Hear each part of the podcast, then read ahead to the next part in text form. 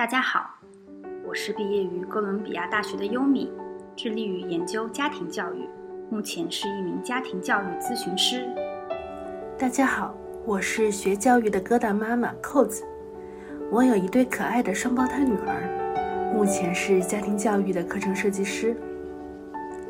托尔斯泰曾说过：“幸福的家庭都是相似的，不幸的家庭各有各的不幸。”我们这档节目会从教育和心理学两个角度共同探讨中国的家庭教育。观其一生，作为孩子，我们可能深受自己原生家庭所带来的成就、人生影响；作为父母，我们在孩子成人前的教育之路困惑与苦恼，不知是对是错。Neutral Up。会在节目中定期探讨当下不同家庭所面临的痛点问题，或邀请家长、或心理学家、或学校老师等。希望我们的节目给你的生活带来启发、思考、改变，让我们一同成长。那回归到我们这次的一个主题，比如说，呃，对于杨老师和扣子来讲。在家中的话，我们想要去进行这样子的性教育，可能从生活的点点滴滴呀，比如说，就像刚才这个，你们要进入到一段关系，应该去做一个体检啊之类的，如何去展开，就是不尴尬的，或者是不避讳的去谈论相关的性的话题，有什么好的方法吗？哎，扣子，你是不是已经有宝宝了？你的孩子应该就是已经开始能问问题了，对吧？对对对，我我们家孩子就是因为我自己是生物专业，所以我已经脱敏了，我已经很早就脱敏了，就因为我们就是各种实验，我们发育的实验都是做的很全的，所以我们家孩子在问这个的时候，我就特别自然的跟他讲了，就比如说我们家曾经有大概在小朋友两岁半的时候吧，我给他买了一本书，是我的身体，我上上次也讲过。然后小朋友就看到你们的那个整个小朋友是怎么发育的，然后后来又借了一本书，叫做《我的小鸡鸡》，好像是这么一本书，应该在性教育的绘本里面还是比较有名的。哦，我是一对双胞胎女儿，两个小朋友对对这件事情都极其的着迷，而且还很好着迷。为什么这个妈妈的肚子里只有一个宝宝，但是我们有两个人？他们曾经以为妹妹是爸爸生的，姐姐是妈妈生的，然后看完那本书才知道，哦，原来我们俩都是妈妈生的。但是两个小朋友还是就是比较自然的会问这些问题吧，然后也很着迷。他真的那两本书都会翻翻来覆去的看很多遍，然后看到我妈妈和我我爸爸都觉得有点尴尬，为什么还要看这本书？因为那本书就是他是很直白的把那些性器官都给你介绍出来的，一点都没有避讳。就是我们家的一个情况，就是嗯，很自然的你问到了，然后我就回答。啊，那你的宝宝也是好好幸运啊，能能遇到你这种很开明，然后本来自己这个功课已经做得非常足、非常充分的妈妈，然后家庭气氛又非常好。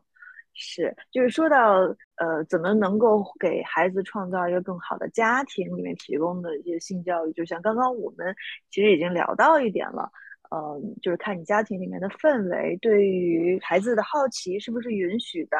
嗯，对于家庭里面的不同意见是不是能够容纳容纳这种分歧？那对于孩子或者每一个人的感受和需要，是不是可以呃容纳他？然后每一个人是不是能够识别出来？然后有一个良好的途径和环境，让他们能够表达出来，然后去处理，对吧？然后最后最后得出相应的呃办法和结论。那对于就是小朋友，就是说到性教育本身哈，就是刚刚我也提到了，它并没有一个呃绝对的年龄，什么时候可以做，什么时候就要做，什么时候就太早了。就那可能像就是非常小还不会说话的孩子，可以通过就是像妈妈就算是说，比如说洗澡的时候，叫就是呃重复一些身体的器官的这个名字啊什么，然后可能在比如说两三岁的时候，其实那个时候小朋友他一直还是在以触感或者身体的很多感受在感触这个世界，比如说，呃，就是味觉，用用嘴巴去感受，用触觉或者听觉、视觉，对吧？很重要的一部分是触觉。这个时候他会发现，就是呃，身体上有一些部位自己怎么碰到它，或者是怎么哎怎么搞了一下，突然就很爽，会有会有很很强的那个愉悦感，会触碰自己的性器官。很多妈妈看到，很多家长看到这个就很疯狂、很抓狂，觉得天啊，怎么这么小就要自慰了吗？或者是这是什么情况？然后就非常非常严厉就制止。其实这个也是做性教育的非常好的时机，我们可以告诉他。有一些器官，它我们摸它或者怎么怎么触触摸到它会有愉悦的感觉，这个一点问题都没有。我们想要获得愉悦的感觉，这个是正常的，是可以被允许的，对吧？但是一定要注意，呃，保持卫生。你不能说脏手去摸自己的性器官，这样的脏手摸哪儿都不合适，是吧？然后也也要注意，你你可以自己一个人的时候去触摸它，你不能在大庭广众之下，尤其对对着别的女孩子，这样是不好的，不尊重她们，然后对自己也非常的呃不安全啊。你可以自己下来在呃房间里面做，或者洗澡的时候啊什么，自己一个人的时候，这个是可以的。那包括自己的一些身体，像呃穿泳衣，呃。盖住的这些部位，那是不可以给别人看的，呃，尤其是不可以给异性的，不管什么人都不可以。那爷爷奶奶、爸爸妈妈可以，其他的人不行。这可能对于每个家庭里面的这个家庭亲疏关系啊不一样。那谁可以信任，谁不可以信任？我觉得这时候也是很重要的一个，呃，有关安全隐患呀，对吧？这一类一个保护措施。然后可能再大一点，孩子像就像刚刚扣子说的吧，他已经开始。呃，开始问问题了，有各种各样对于生命的好奇了。我是从哪来的？人为什么会死呀？对吧？那这个时候，其实家长可以，呃，先评估一下他想知道的信息究竟是什么。那可能你你给到的信息是啊，你是从妈妈的肚子里生出来的。然后那个孩子哦，好，我知道了，他就跑去玩别的了，那就行了，他就知道这个就可以了。如果他说啊，那怎么从肚子里面出来的呢？那你可以说是从阴道里面生出来的。你可以告诉他阴道啊长什么样，结合一些绘本，对吧？那他如果觉得够了，他的好奇心满足了，那他可能就干别的去了，自己就就不想再听了。那这个时候停止就可以了。所以说，话说回来，就是当他有好奇的时候，我们满足他。当他觉得满足了的时候，我们适可而止，就不用给他再灌输一大堆东西，把人家听得头疼脑胀的，对吧？这这也不太好。然后，其实刚才杨老师说了很详细的，就是说什么样子建议可能合适的时机，可以就是在家庭中传输性教育。然后，我就很想要问一下大家，就是接受就第一次感觉接受性教育 是在什么场景下？然后。我就想了一下，我觉得我可能忘记是第一次是什么时候了，但是我印象很深的就是我妈妈会一直重复的给我讲她怎么生下我的那一天发生了什么。我觉得就是特别的，呃，可能他已经讲了几十遍了吧。我感觉我好像现在就是在那个 生的时候也在她旁边似的那种感觉，你知道吗？然后因为我妈妈生我的时候有一点难产。是因为我好像是，好像是膝盖和脚先出来的，然后其实是很危险，对于我妈妈来讲，而且还是顺产，完全没有剖腹这么一说。然后所以呢，他就会详细的，我妈妈会讲，就是我怎么出来的，然后下面就是还有动作啊，那个医生他进去要把那个什么胎盘要掏出来，说因为要看它是完整的还是没有完整的，这些就是所有的细节他都给我讲。然后我就从小就给我讲，就说整个过程是什么样子的嘛。然后我觉得其实我会对于就是生育这个事情，就是好像从小就在听，然后从恐惧到好像没有那么恐惧，然后慢慢的自己也会去查一些相关的一些资料嘛。就大了的时候就会很感兴趣，好像是在这种过程中，你好像在获得了一些就对于女性来讲比较重要的一些性教育的知识吧。所以我就在想，可能在家庭当中，就妈妈去给孩子讲你怎么生下来的那一天，可能就所有细节讲出来。我觉得他好像自己就是身临其境，他 是参与的，所以会印象会特别深刻。就是就是你妈妈给你讲这个她生你的过程，然后去，因为她有点难产嘛，然后讲了很多遍。就我我我本来是好奇，就是有没有给你造造成什么。心理阴影对于嗯。呃生育啊什么的，但后来看上去就因为讲太多遍了，你也已经脱敏了，对对，就讲很多遍，就只要讲到生育，我妈这个故事一定会搬出来再讲一遍。然后，哎，我相信这个过程对她来说一定是非常重要的一个体验，所以她才会呃一讲再讲。哎，我我会想啊，就是那你会觉得有压力吗？就是你妈妈跟你讲很多遍，她生你很辛苦，然后又是难产这样子，你会有压力吗？就好，我觉得我妈妈好不容易啊，或者就是呃这这一类，你你会有这种压力吗？呃，我没有压力，但是我会非常的觉得女性就真的生孩子是有多不容易，就可能嗯我妈就说你要自己生了你就懂了，你不生的话，呃，你就肯定是懂不了嘛。然后呢，她会讲这么多，我会就是有一种共情在里面，但不会嗯说有特别强的压力在上面。就我稍稍歪个楼哈，就是我之前的一些来访者讲到，就是给孩子做性教育这里的一些小困扰的时候，就挺有意思的。我觉得作为妈妈给自己的孩子讲，就是他是怎么出生的，比如说剖腹产，再给他看看那个伤疤呀什么的，我觉得是一个特别特别好的做性教育的场景，亲子之间的这种场景。但是好像很多中国的家长会马上就陷入到一个怪圈里面，就是你看妈妈生你多困难，呃，吃了多少的苦。你可得听妈妈话呀，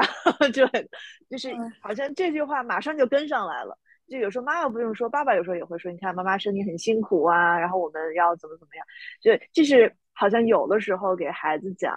就是你是怎么出生的时候，一不小心就会掉进去的那种那种坑，嗯，就我付出了需要有回报。反而到最后就又成了小孩的负担了。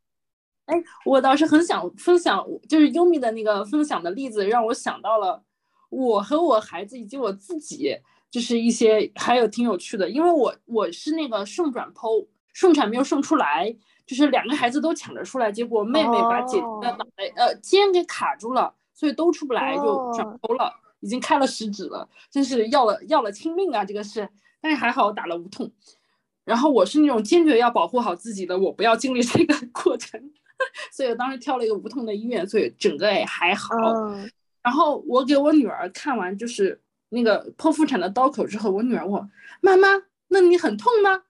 我说：“是，嗯，还有点痛，有点挺痛的。”然后我女儿接着就问句：“妈妈，那你哭了吗？” 就是她很关心我哦有没有痛哭了，因为她很痛，她会哭。我说：“嗯呃，妈妈好像没有哭，好像哭也没有什么用，所以我就没有哭。”然后我宝宝就说：“妈妈，你真勇敢。”然后他就表扬了我。就是他们好像并不会联想到自己以后也会生孩子这件事情，他没有这种联想，哦他真的是是在关是是心你，你是我嗯妈妈，我很在意你，他只是到这个过程。然后优米跟我讲，就是他妈妈跟他描述怎么生孩子这件事情，我突然就是唤起了我一个很久远的回忆。我印象中我们家进行过一次很离谱的事情，大概在我六七岁的时候，可能是我不停的去追问。我爸爸妈妈我是怎么生出来的？我好像记得我爸爸给我借借了一盘录像带，那个录像带是有关于怎么生孩子的，就是整个我有这么一个印象，就是那个录像带里面是在一个手术室，类似于手术室的地方，然后这个小孩是怎么样出生的，有这么一个完整的过程，然后旁边有一个人跟我说，你妈妈就是这么把你生下来的，但是之后。我在向我父母求证的时候，我父母死活不记得他给我借过这么一个录像带，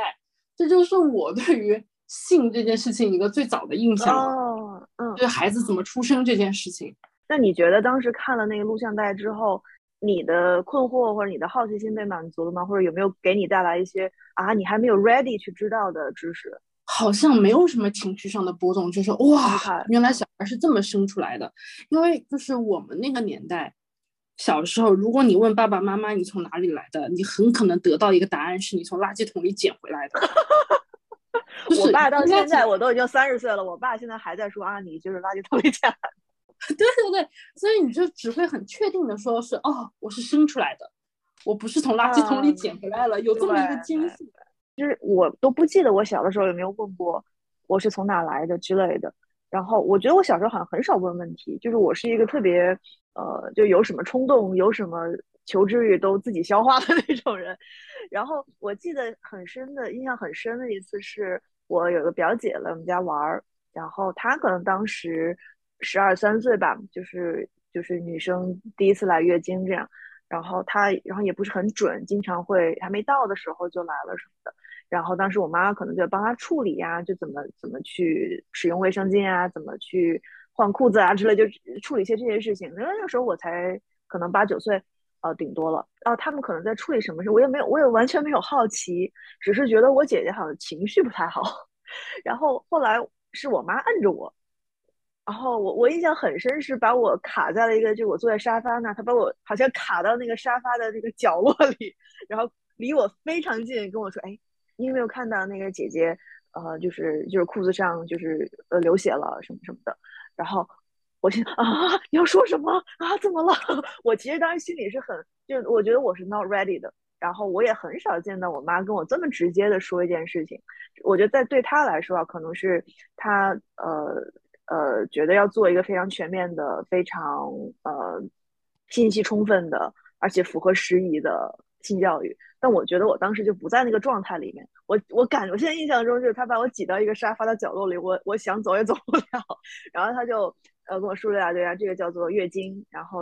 呃那个每个月的什么什么都会有，然后你以后也会有。我一听到这句话，脑子就炸了。我想，天啊，我以后。我以后我要像他那样流血，然后流的到处都是，天啊！我觉得不能想象。然后每个人都要有，就就其实给我造 成了很大的困扰。从那个之后，我就我对于这件事情就非常的排斥。那时候我上小学嘛，然后上就是初中之后，可能恰好我们班的女生发育都比较早，然后我可能是班里面剩的那么就是仅有的两三个还没有来月经的，然后当时就。听大家会讨论这些事情，就也帮我减了一些压力吧。就大家会很自然的说：“哦，那个我来了，或者哦，你带那个卫生巾了吗？借我一个。”哦，什么什么，就很平常的说这件事情，其实有帮我呃减轻很多的压力。所以我觉得，就是性教育这件事情，呃，家庭啊、学校都很重要。当然，有能够信任的同伴也是非常非常重要的。嗯。其实杨老师这个就让我想到，就是性教育还是不宜太正式，它还是得在生活里面就是很自然的流露出来。就是一旦说你特别坐下来说我要跟你谈个什么事儿，然后就觉得好像有点不太对劲，浑身不 自在了，对吧？对对对对对，就是好像是一件很自然的事情。你比如说你教小朋友认一下这是你的眼睛，你绝对不会特地说来我们坐下来，我告诉你这是你的眼睛，我们绝对不会这么说。就是你太过正经的去说这件事情，你反而就觉得他不对头了。就是因为我是怎么联想到这个呢？因为我女儿现在已经知道月经这件事情了。她是怎么知道的呢？卫生巾我会不记得放到卫生间，我有时候会喊我女儿去拿，然后女儿就问我这是什么，我说这是卫生巾，她听不懂。我说就是妈妈用的尿不湿，然后她就会妈妈为什么你每个月都要用一次尿不湿？他们对这件事情的接纳就非常之顺利，就好像没有一点点的羞耻感。对我也很同意，就是这种性教育其实不宜太正式，有时候就是在这种生活的细节当中，可能你去正视它，然后也去正视孩子的问题，然后去告诉他，我觉得就很好。但是我刚才在听的时候，我会想到一个问题啊，就是呃，可能大家如果用专业的角度或者自身经验角度来讲，是不是大部分的性教育都是由母亲、女性去去传输的呢？你们有没有被就是父亲啊，或者是父辈去传输过？我就想一下，在我印象当中，好像就完全没有。哎，杨老师以专业的角度，或者是你在学习到一些理论，就是哎，哪些其实是应该有男性去做的，还是说完全没有这样子去说过？还是说？就是，我觉得从一个文化上的角度来说，可能对于男性，就是男孩子来说，有男孩子呃特殊需要的一些性教育；对于女生来说，有女生特殊需要。这个我觉得不是，这个并不是说性别歧视或者什么的。那可能妈妈对于就是来月经啊等等的，会更有就是一手的经验。可能妈妈会觉得，那我教他呗，这这也没什么好说的。那父亲可能觉得，对于男生啊，要要负责任呐。对于要是比如说要邀请女生出去约会啊，发生第一次性行为要注意什么，等等等等等等之类的，可能爸爸会觉得我更愿意跟孩子讲。我觉得文化上可能有这种的偏好。然后我想约敏说的另外一个点是，是不是家庭教育或者家庭的性教家庭里面的性教育，呃，被母亲承担了更多？我觉得这是一个可以画问号的问题。我目前没有非常完善的数据或者说这种观察，但是从我个人的角度当中，可能我妈妈就是更呃 forward、更直接的、更主动的提供这样的教育。那我爸爸可能。我印象中就我不记得举说过什么具体的东西，但是我觉得说回到家庭里面的性教育，可能没有办法避免的是，呃，异性的父母要给自己的小孩子做性教育。那比如说，呃，妈妈收拾屋子的时候不小心闯到男生就是就小男孩的房间里，发现他正在自己撸，对吧？自己正在手淫，怎么办？嗯，妈妈可能会就哦假装没有看见就走了，然后有可能会坐下来谈一谈。那或者说就是女孩子在家的时候。呃，比如说第一次来月经，刚好只有爸爸在家，那怎么办呢？就是这种情况是没有办法避免的。所以我觉得，对于呃，不管是爸爸还是妈妈，就有这样的心理准备，有一定的知识储备，都是非常非常必要的。那我不知道你们有没有就是呃，异性的父母或者父亲啊，给你们做传授性教育的呃这种经验。嗯，我我想到了一个，就是我我当然先说我有没有这方面经验。其实对于我来说。我为什么性教育总体而言是我妈妈在进行？是因为我的童年大部分时期都是和我妈妈相处。我觉得很多家庭可能也是这个原因。我爸爸是长期出差的，可能一年三百六十五天得有三百天在出差，所以不仅是性的教育，整个的家庭教育主要都是我母亲来进行的。嗯，就很自然的，我会从妈妈那儿得到更多的知识。但是我有没有从父亲那儿得到什么知识呢？可能更多的是。刻意的之外的东西，就比如说小时候洗澡，小时候洗澡那时候还不分性别的时候，你会很自然看到爸爸的器官和你不一样，然后你就会很很很自然的提问为什么和你不一样，那你就知道一些。然后还有什么呢？我爸爸是特别喜欢养各种各样的动物的，啊，也包括植物。然后他曾经给我养过蚕宝宝，养蚕宝宝的时候就养到最后，因为他很会养嘛，就养到那个已经交配的行为了。蚕宝宝进行羽化，然后交配。交配之后，我就看到那个雌的蚕宝宝和雄的蚕宝宝。他还教我怎么样辨别一下蚕宝宝的性别，我也学会了。然后就看他们配对配，屁股对屁股。然后我就问我爸妈了：那蚕宝宝是怎么生宝宝的？那人是怎么生这个宝宝的？就所以，我父亲对于我来说，就是他给我开启了一个很自然的一个，告诉我自然界很开启的一个自然界的话题，性是什么样子的。他给我打开了一扇门，然后他成为了我家里面唯一的男性的观察对象。对于我来说，父亲是这么样一个呃性教育方向的一个责任吧。嗯嗯，我觉得从你自己的家庭里面就非常非常的开放，然后而且就不仅仅是人的性行为，就动物啊什么，就是植物等等，可能父亲本身，你爸爸本身也有这种这种好奇对吧？然后他也足够的开放，愿意跟你去聊这些事情。其实我父亲他不聊。他，我在问他之后，他说：“嗯，等你长大了再说。”但是，就是你知道，我们在聊动物的生殖和和植物的生殖的时候，你觉得一切无比自然。就是人会受文化和道德的影响，就讲到动物，就感觉真的很自然。就是会讲到，比如说狗啊、猫啊，猫为什么每年都可以生啊？狗可以每年都可以生，它们什么时候交配啊？这种。对，为什么猫会那么叫？它很自然的告诉你。它在找寻它的伴侣，对我觉得挺有意思的。大家觉得这个就是跟父母这个怎么说呢？这个剂量的这种方式的性教育，大家感觉怎么样？呃，有必要吗？就假如说没有的话，日子是不是照过，或者会从其他什么渠道获得吗？嗯，对于我而言，如果说是完全没有的话。我觉得我在特别小，特别是不识字就充满问题的学前阶段的话，我也没有什么可以得到的渠道，那我肯定是胡思乱想。我觉得最有可能的是产生一个我对父母的一个信任危机，就像我上次说的一样，小时候就是特别是我们这代人，我也不知道老人是怎么想的，他特别喜欢骗小孩说你不是你亲妈生的，你是垃圾桶里捡来的，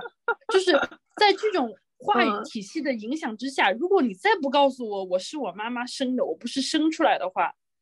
我觉得我在那个六岁、六七岁以前的时候，我是会对我的父母形成信任危机的。这个可能是我在学龄阶段最大的一个危机。如果完全没有这方面的知识，然后对于我学龄以后慢慢进入青春期以后，如果说没有这些知识的话，我觉得可能会比较难纠正，就是我可能会有一些很奇怪的想法，但是我是，但是我是后来我是怎么知道的呢？也是一些偶然因素。到我青春期以后，我写作业特别慢，就是和优米完全不一样的一个人。我写作业特别慢，我要写到十二点以后，然后我又困了，我那时候就会打开广播，但是十二点以后的广播节目会很神奇，有一个夜话节目，所以他我是从这个。官方而私密的渠道得到了一些其他更具体的知识，以及后来的一些生物的课本上。所以从这个角度的话，嗯，我可能会有个很长的困惑期。但是我后来能不能从这个午夜深夜节目里得到，也纯属偶然。所以就是给把这件事情交给了很多随机的未未知的东西，会有一些不确定。他就不像你说父母说，嗯，直接告诉你，然后这件事情来的更直接。更稳定、更容易正确，就是交给了老天爷，有点 不靠谱。我觉得，我感觉在我的家庭当中，我想了一下，其实我的家人没有很避讳谈这件事。就像我姥姥也会说：“哎，你妈妈生你的时候很不容易啊。”然后我我什么，我年轻时候生的时候，可能是从可能二十岁就开始生了吧，就那个年代嘛，姥姥姥爷。我们多我们多快啊！就是可能，啊，什么从那个什么田里到家里，可能一不小心这个孩子就掉出来了。然后我当时 就听到，我就想说掉出来是怎么回事？就说说很好生还是怎么样？就他就是讲这种，他说哎呀，你就是就是已经羊水破了嘛，然后在路上，然后可能呃就是比较年轻的女性，好像下面就比较。我我现在其实也不知道怎么描述啊，他就说其实很很容易，可能就走着走着，就是他因为运动量大，可能走着走着还就会很容易掉出来。然后还有说他们他们旁边一个邻居就是自己可能就是在啊走到路上，然后看到一个驴圈，然后就 进去生了之后还用剪刀然后剪了脐带，其实都是很不卫生的。但是他们那个年代就会有这样子的故事，然后就会给我讲听。所以，我感觉我接受到的性教育还是比较自然的。就比如说，我想到我那个时候看电视的时候，比如说遇到亲亲吻的时候啊，然后我就会很害羞，我就会低下头，然后就是就看到亲吻的，然后我就要就是换台嘛，电视剧要换台，我看到这种我就要换。然后有一次我印象特别深刻，我就看到这个跟我妈妈在看电视，然后我就看到这个场景，我就要换台，然后我妈说。你为什么要换台？这演到精彩的就拿回去。然后我妈说：“这怎么了？人家就是两个人很好啊，人家亲吻怎么了呢？”然后我我就我就我就很尴尬，你知道？然后我觉得哇，我妈好开明啊，我就比我都要开明。我说好吧，那行，我们就一起。是。然后初中的时候，我妈就也会讲一些关于恋爱呀、婚姻呀，就说：“哎呀，这个找男人要擦亮眼睛。”你看这个这个书里面的这些人其实不靠谱，他就会给我讲很多，然后就说他比较，呃，羡慕就是杨绛和钱钟书的婚姻。他那个时候我可能初中时候就给我讲吧，他就跟我说你看那个书，你看他们那种生活什么的。反正我觉得我妈和我的状态就属于，就感觉不是妈妈，就尤其在这方面，就像一个朋友一样，我们会去探讨一些相关的东西。所以其实。我觉得还蛮好，蛮自然的，所以我觉得家庭教育中的这个性教育是，如果提前进行，或者是无论什么时候进行的话，嗯，其实我觉得，呃，可以不知道会不会说给这个新教育说有什么样子的一个正确的一个引导吧，但是我觉得肯定是会拉近你们的亲子关系的，这个是肯定的。对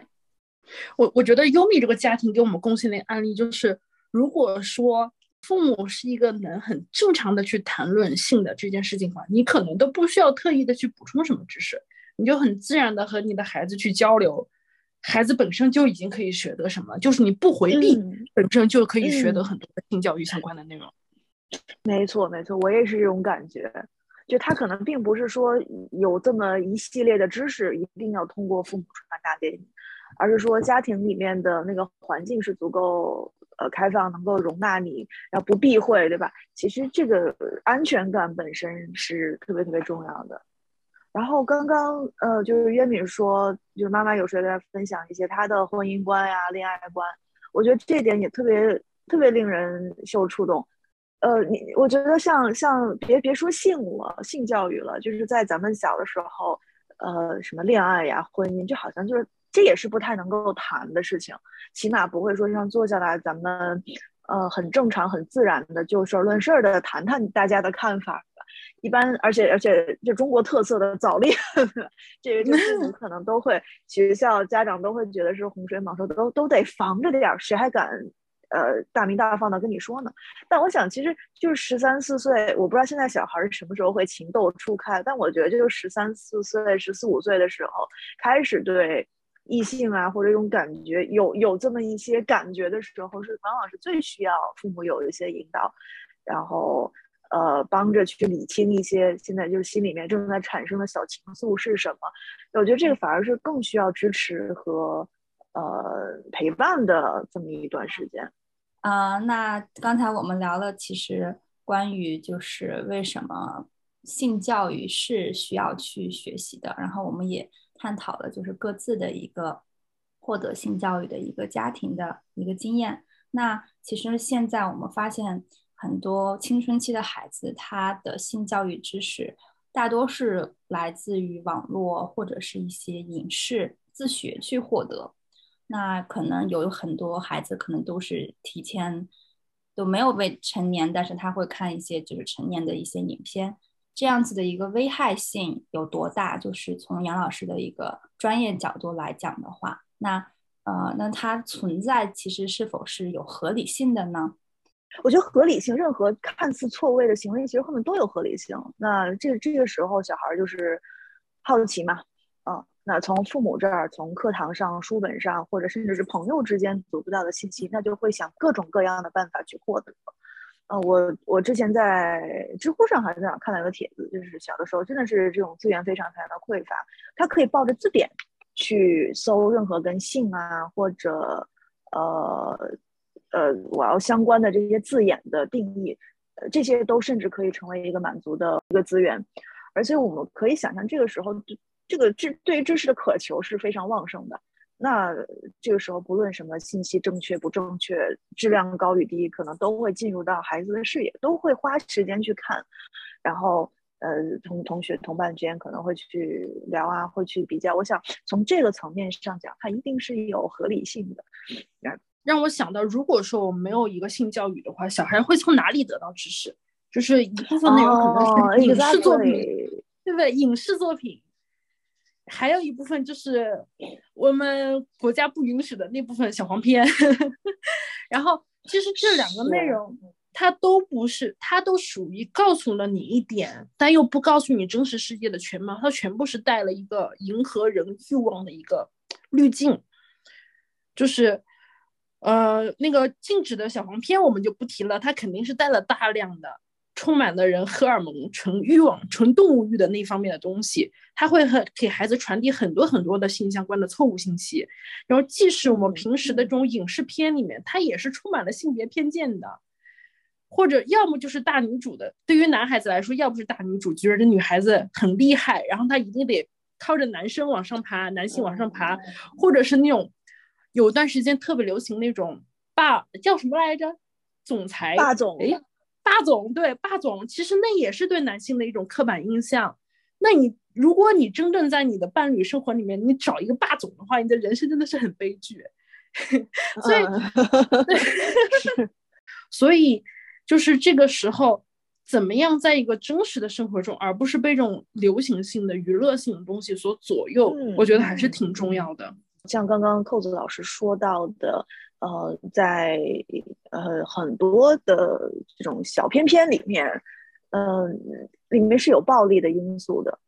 那可能孩子们看到之后会，哦，就是很自然的知道，呃，可能女生女生是喜欢被稍微强迫的，或者哦，他们可能会是喜欢这样，或者用用施用暴力是可以的，或者。呃，两方之间是纯粹的，就是没有任何交流，然后不尊重对方，哦，这个也是可以的。我我我想可能会在这些方面上带来一些隐患，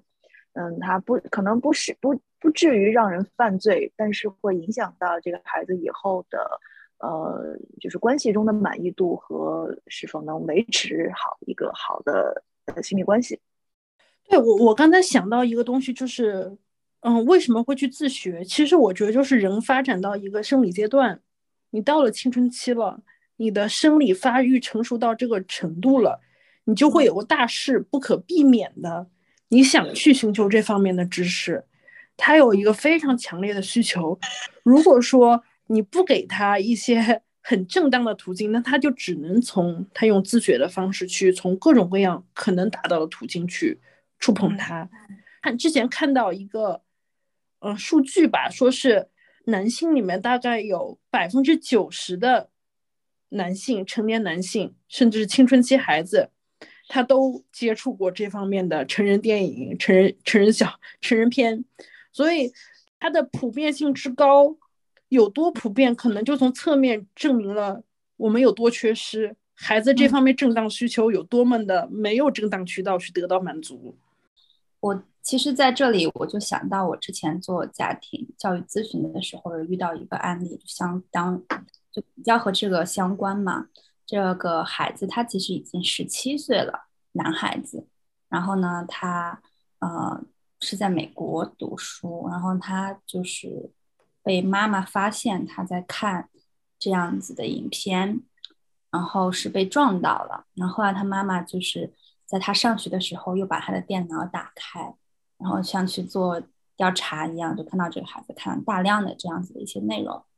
然后他妈妈就很担心，就是说。是在他的眼中，就是他孩子不应该做出这样子的事情。其实他孩子已经十七岁了。然后后来呢，呃，他还又去，就是又侵犯了这个孩子所谓的，就孩子说我有隐私权，对吧？然后他又去看这个孩子的一个手机一些信息记录，然后发现他儿子已经和就是女生有发生过性关系。嗯。然后这个最后这个母亲就和他的儿子大打出手。就是因为这件事情，就是其实性教育做不好的话，或者孩子，呃，他做出这样子行为，父母怎么去应对，或者这样子，这个母亲她就好像没有做好这样子准备，最后他用要用暴力来去解决，就是就是先不说后面怎么样去进行他们的一个沟通，但是这样子一个事件其实是非常让我们就是家长可以去思考的一个问题，就是当你如果面对这样子一个事情。你自己其实如果没有性教育，你就是一个知识很好的一个储备，或者是你对这个事情有一定的认知力。当遇到这个事情的时候，你难道就是就是暴力吗？或者是怎么样去指责这个孩子？因为你从一方面的生理角度来讲，这个男孩子做出这样子的一系列行为，其实是呃呃某种程度上是可理解的，或者是有迹可循的。但是对于他的。母亲或者对于这个家庭来讲，他就觉得这个是完全无法忍受的，对，所以呃，我觉得如何去看待说孩子去自选这件事情，我觉得家长也需要去做好一个准备，或者是他提前有一个认知了解，而不要他想象当中他的孩子永远是孩子，而就是不会做这个事情，因为我觉得可能中国家长会有这个问题啊，就是孩子到十八岁就是。纯洁的小白兔，然后到了大学，可能就是说，哎，你去搞一个对象，或者是怎么样，就他立马就要跳跃这样的一个生活，然后就说，然后你大学之后啊，你你就要赶紧结婚生孩子，就是他一系列好像他不会给他一个提前准备期或者学习期，就到了这个时候你就要做这个事情，就如果这个孩子提前做了，就是觉得哎慢慢不太行。然后后面就是推迟做了也不太行，就会就是现在这种催婚啊，对吧？就父母也会很焦虑。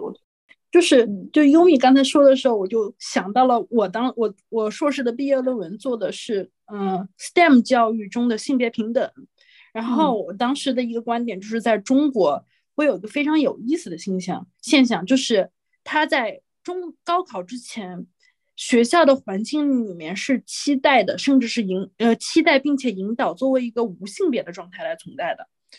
所以整个我们中国女性的高考成绩在理科方向和男性是没有什么太大差距的。但是，一旦过了高考这道坎之后，选择理工科的女生会越来越少，越来越少，就是像是一个性别的觉醒一样，就是哦，原来我是一个女性，然后她迅速的掉入到女性的刻板印象中去，然后就和我们这个家长谈恋爱要求孩子谈恋爱这件事情完全同步。我在高考之前希望你是一个无性别的人，然后你高考以后，我希望你迅速的进入一个结婚生子的一个流程里面。嗯，是的，是的。然后，其实接着我们讨论，就是呃，我在回忆当中，其实不光是孩子们会从就青春期的孩子会从这些影视和网络自学啊，有的时候他们没有自学，他们可能是被身边的同伴去影响，就是哎，就看互相会传传一些一些一些信息呀，或者是告诉一些什么内容，然后他们就因为同伴，然后去学习到了性教育。我就想到当时我高中的时候开班会的时候，我就看到就是我们班学习特别好的一个小姑娘，她在拿着手机在看一个一些就是东西。她后来考上了北大，然后我后来就我就问她，我说你在上课那的时候你在看什么？看的那么津津有味。然后她就偷偷的把我拉到一个角落，她说我在看呃呃一些比较呃有深度的文章。嗯，其他的就是小黄文这样，然后你可以去阅读，然后就是他是告诉我的，然后我觉得就是后来我就告诉我的同桌，就是你看你就这样这个这个链就是传，嗯啊传开了，然后就大家可能就是在高二的年纪吧，就大家都在传传这个东西，然后他其实也不是一个呃就是开始的一个人，也是其他的。人告诉他的，但是大家都很感兴趣，无论是学习好的或者学习不好的，就是成绩上来说，大家都会对这个很感兴趣，然后这样就传开了。就是你其实家长是完全预防不了的，就是你在学校中，嗯，这个孩子他都是最后上北大的孩子，但是 那就是他要去看这样子文章，那你就是好像是也是可以的，所以。呃，大家对于这样子的一种嗯获得方式的它的一个呃益处和弊病在什么地方？大家再分析一下，觉得，因为我觉得现在可能孩子也会是这样子的一种状况。对，是，哇，我觉得这种信息上，不管不管是同呃，就是同同学朋友之间相互传播，还是在网络上各种呃无意中碰到的，还是自己去搜寻，它简直无孔不入。好吧，我觉得就是没有办法去防的，而且说到底，它也不是一个说我们一定要去防的事情。呃，我觉得，呃，首先父母如果能够跟孩子在一起分辨这些信息的优劣，然后分辨这些是什么，然后你有没有可能借此机会咱们发展出一点别的能力？我觉得可能都是一些好的契机。不能说就是这个是色情，对吧？我就从此把电视给你关了。嗯，完全让你不许用网络已经是不可能的了。那我在想，有没有可能，呃，就是换一个 思路打开啊？就当家长假如发现这个孩子在看色情小说的时候，就这些小黄小黄文儿，对吧？那父母看到的时候，有没有可能就先别，呃，火冒三丈，然后说你这看都是什么淫秽色情的东西，你怎么那么不要脸呢？先先别着急，有没有可能带着一点好奇去了解一下人家孩子究竟在干什么？那就比如说，呃，哎，你你你这个从哪来的呀？或者你从哪找到的呀？你从哪看到的呀？没有，我觉得有没有可能去深入了解一下他现在的需求是什么？是什么吸引了他？呃，我觉得这可能也是让孩子跟父母，嗯，能够拉近点关系的一个呃契机了。防既然防不住的话，有没有可能教给孩子说这个 limit 是什么样？比如说你看可以，但是，呃。就是我想满足性幻想也好，然后满足一些什么幻想也好，这个本身是健康的。那呃，那在这个之外，他有没有别的呃给他开心呀、快乐呀、满足啊的呃就是资源？看这个也很重要，就不能你这个孩子所有的快乐都来源于看黄色小说，对吧？那他应该也有朋友啊、运动啊什么，就其他的东西让他觉得快乐。然后我想在这个过程中，可能也可以跟孩子去，嗯，就是持续的保持这种沟通吧。比如里面有各种各样的情节，对吧？那他有没有在用这样的标准在衡量自己未来的，呃，恋爱关系，呃，然后去期待之后的爱情，对吧？会不会给自己的生活带来负面的影响？这些都可以跟孩子去聊，然后启发孩子，呃，带着这种批判呀、独立思考的这种眼光来，呃，看网络上的很多信息。袁敏吧，说到他的那个客客户，呃，就妈妈发现他可能在看小小片片啦，就色情的小电影了。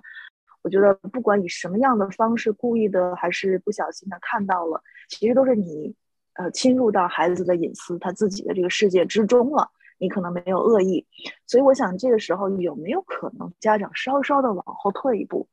呃，有没有可能给孩子道个歉？就是说不小心看到了你的这个隐私，我不是故意的，我知道这个是你的隐私，但是我不小心看到的。我想这个时候并不是说父母一定要放低什么，这我觉得倒不是这样，而是帮助孩子建立一个更好的自我边界。只有你尊重了他，他感觉到被尊重了，他之后在生活中才能更好的尊重自己，才能区分出什么是尊重，什么是不被尊重。嗯，然后在这个之后，可以再跟孩子去讨论。就是这个片子里面的内容有没有问题，或者来源是什么？他呃究竟感兴趣的是什么？我觉得把它当做一个教育的场景，当做一个拉近关系的场景。我想说的是什么呢？就像是家长很，也不是家长吧，应该说每个人内心都会有一些恐惧。他知道这个世界上有很多东西充满了诱惑力，可能会导向一些。嗯，很很有负面结果的事情，比如说网络成瘾，比如说这个过度的喜欢看、沉迷于小黄文、喜欢于成人电影这种东西，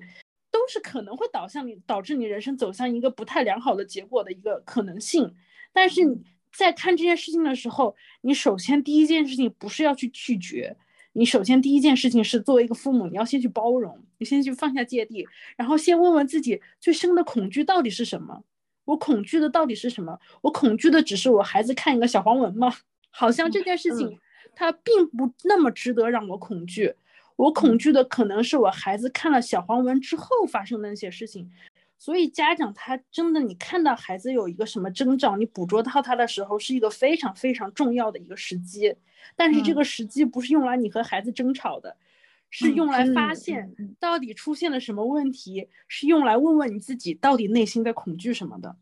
是的，嗯，所以其实，呃，我觉得就是在家庭当中，呃，性教育有时候，他如果说没有很好的引导，比如说那那么多人去看这些小黄片或者小黄文，也不一定所有人都会去犯罪，对吧？那如果是说这个孩子他会去，就是说控制不好，或者是对自己身体造成伤害。或者是有些犯罪的行为的话，我觉得也一定某种程度上是来自于家庭教育的一种缺失，或是他嗯，就是没有一个很好的一个其他生活的条件，他好像就整个世界中只有这一部分的话，我觉得这个是非常恐怖的。每一个家庭可能他面临的这个问题又都不太一样，就是。就是真的是家家有本难念的经，尤其就是牵扯到性教育这一块儿，更是。谢谢大家收听第一期《家庭教育与性教育密不可分的关系》中篇。这一篇我们主要讨论了如何在家庭中自然的进行性教育。下一篇也是最后一篇，我们将就青春期这个年龄段进行讨论，有哪些值得关注的焦点需要家长注意呢？请大家关注我们的频道，不要放过下一次的放送哦。